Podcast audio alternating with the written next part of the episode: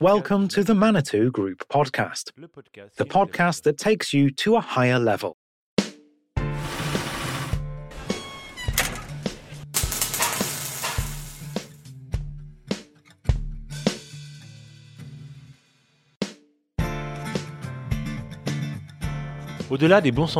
Apart from good intentions, what motivates the directors of listed companies to consider their impact on humanity and the environment? To find out, we journey to the heartland of Manitou Group, a multinational whose handling, lifting, and earth moving solutions, machinery for lifting heavy loads, are used daily on farms and construction sites, supporting the work of thousands of people all over the world. Aware of their impact on the world, on women, men, and the environment, Manitou was quick to understand that corporate social responsibility, CSR, the combination of economic performance with social responsibility, equated to supporting innovation and taking their clients and partners to a higher level. Above all, it's a journey that we'll be taking together over the course of these five podcasts. We'll see how everyone can all make progress reinvent themselves professionally, take steps towards innovation, and have a positive impact on their own context. In this first episode, we hear from Jacqueline Himsworth, major shareholder and president of the Manitou Group Board of Directors, and also from Michel Denis, president and CEO of the group. Let's take a trip to Ancenis near Nantes, home of Manitou. Manitou Group. L'histoire du groupe, c'est une, une affaire familiale. The history of the group is a family affair. A business established by my parents, then by my mother after my father died. In 1958, the first rough terrain forklift was invented by Marcel Braud, my brother, in fact, he built it because he needed a lifting solution, so it's a business need that was behind inventing the Manitou forklift, which is now referred to just as the Manitou. Créer ce chariot Manitou à mât euh, qui maintenant est devenu le Manitou. Mm, D'accord. Et puisque du coup right. c'est une And since it's a family business, one that's lasted and counts on being around in the future, what are the family values that established Manitou? Les valeurs familiales qui existaient. The family values that existed in the beginning, that I believe still exist, are work, passion, entrepreneurship. My parents, my brother, I think everyone in the family is an entrepreneur. Imagination, creativity. We are all passionate, and I believe we succeed in transmitting that passion to many people at Manitou. Euh, but our materials have always been designed to satisfy the client, to be solid, to be reliable, to be machines that give satisfaction, that last many years. I think that the fact of being a family business helps to overcome times of crisis, whatever they might be. I hope it continues this way, of course. That's the path we're on. J'espère que ça continuera, bien entendu. On, on, on, va dans ce sens-là. Il est pas rare dans nos campagnes. In the countryside or on construction sites, it's not unusual to see Manitous that are 20 or 25 years old. Michel Denis, directeur. Michel Denis, president and CEO of the Manitou Group. Nous, on a, euh, we are rather anti planned obsolescence at Manitou. We're the polar opposite. The machine will cost more, but we invest so that it lasts a very long time and so that it has minimal impact on the environment. We work hard on reducing energy consumption, reducing the oil tank, reducing maintenance periods, everything that impacts the machine that means it lasts longer. That's the DNA of the group. Last as long as possible and easy to resell. Alors justement, vous parlez de durée de vie des machines. Exactly. You mentioned the lifespan of the machines. It seems to me that the TCO, the total cost of ownership, is part of the equation. And perhaps we'll see later how this forms part of your CSR strategy? yes, TCO is a recurring theme for us. We use the English acronym for Total Cost of Ownership. We constantly want to reduce it. We talk of cost, but it's an impact because the cost involves energy consumption, the oil, the filter, the diesel, and reducing it is the same as constantly reducing the impact. Avoir un impact qui soit moindre. so, reducing the impact, the total cost of ownership, is part of your CSR strategy. Can you tell us more about Manitou's social responsibility strategy?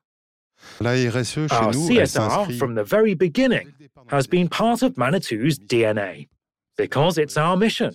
The group's mission is to improve safety and working conditions around the world. Our vision of CSR underpins our processes, underpinning how we create value we want for our clients. clients, dans le travail que l'on fait avec nos partenaires. Sustainable solutions for our clients through our work with our partners, working in parallel with CSR. Keeping in mind that everything we do with our suppliers and our partners goes towards building a more sustainable solution for our clients.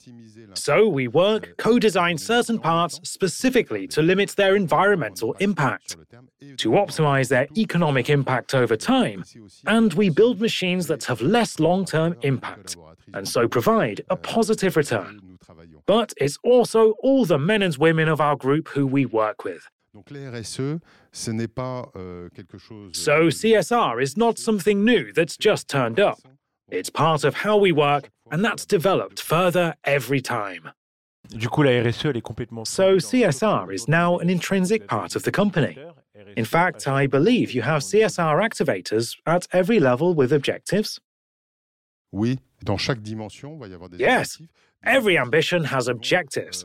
Objectives that impact practically all of Manitou's functions, because we're talking about sales, but also research and development, procurement, supply chains. We're talking about human resources, and in fact, everyone in all domains has quantitative objectives that allow them to constantly improve. dynamique qui se met en plus. Et donc, ces So there's a real dynamic that's created, and it's these activators that allow it to happen, to accelerate it. You know, CSR, it's also, well, how it's structured. As I said, it helps us to progress, but also inspires us to innovate. It's because we ask these questions that we go further. We surpass ourselves. We innovate every day at Manitou, but now it takes on a dimension that we most likely never imagined before. Hmm. And just to have a concrete example, it's like the EcoStop function that's available on some of Manitou machines. Oui, on est le seul constructeur. Yes, we are the only manufacturer to offer it. It's available in all cars, everyone knows it. We propose it because we took one step further. Because we asked ourselves, how can we reduce the CO2 impact even more? People sometimes leave their machines on for hours without even being in them. Well, yes, it seems simple, but it's innovation. So CSR is also an innovation booster. Hmm. To conclude, what does CSR provide to people in the group and to your clients? It's a way of reaching a higher level. It's one of our ambitions. There are three CSR ambitions sustainable solutions for our clients, our suppliers, and our people, raising our people up, training them throughout their personal and professional evolution in one of the three essential elements of CSR. We realize that every time we advance, we can go much further still. There are numerous challenges. Euh, les défis euh, sont One of the challenges is not to let yourself get too caught up in the short term. Of course, the short term is important for certain situations, and the business must progress every day. But sometimes we get trapped by daily life. But the short term must never take the lead and make us forget our objectives. I believe that the main challenge is this. At Manitou, we overcome it pretty well with true long term vision. But this is the challenge never straying from the path. s'écarter de la voie. Mm. Et donc, si je comprends bien, pour vous, la So, RSE, c'est if I have this right, For you. CSR is a journey rather than a destination. There's bound to be some pitfalls and challenges to overcome. Oui, c'est un Yes, chemin. it's a journey that will last a very long time. Et vous, Madame Himsworth, est-ce que vous êtes So, yes, vous aussi, vous dites Madam que c'est un Himsworth, do you agree? que ça a pas toujours Do you euh, also see it as a journey? I imagine that it hasn't always been easy. Oh, au début, je crois qu'il a In the beginning, petit peu se- euh, I think we had to. Peut-être qu'on n'a pas Maybe we haven't euh, always.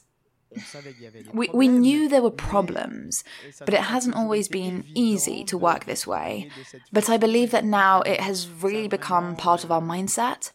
And from the moment when an approach is understood, when we explain it thoroughly to know why we're doing it, It's not a whim, it's something that serves a purpose, that's useful, and which I think, when well explained, is accepted. Et je crois que si c'est bien expliqué, c'est accepté.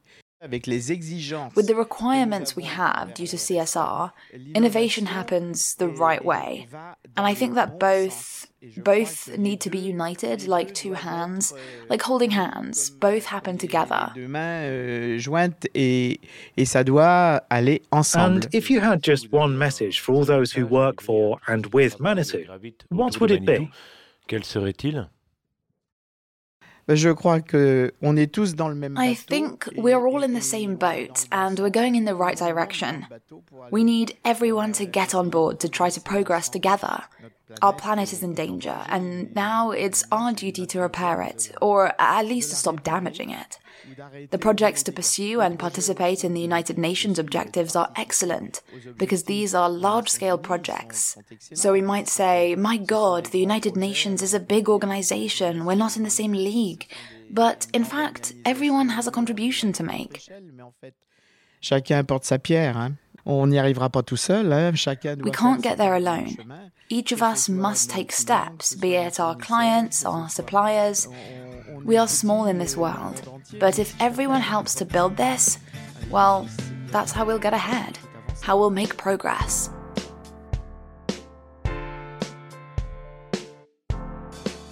Thank you for listening to this episode of the Manitou podcast. Don't hesitate to share it and rate it. It's very important. Join us for the next episode. See you soon. Très bientôt.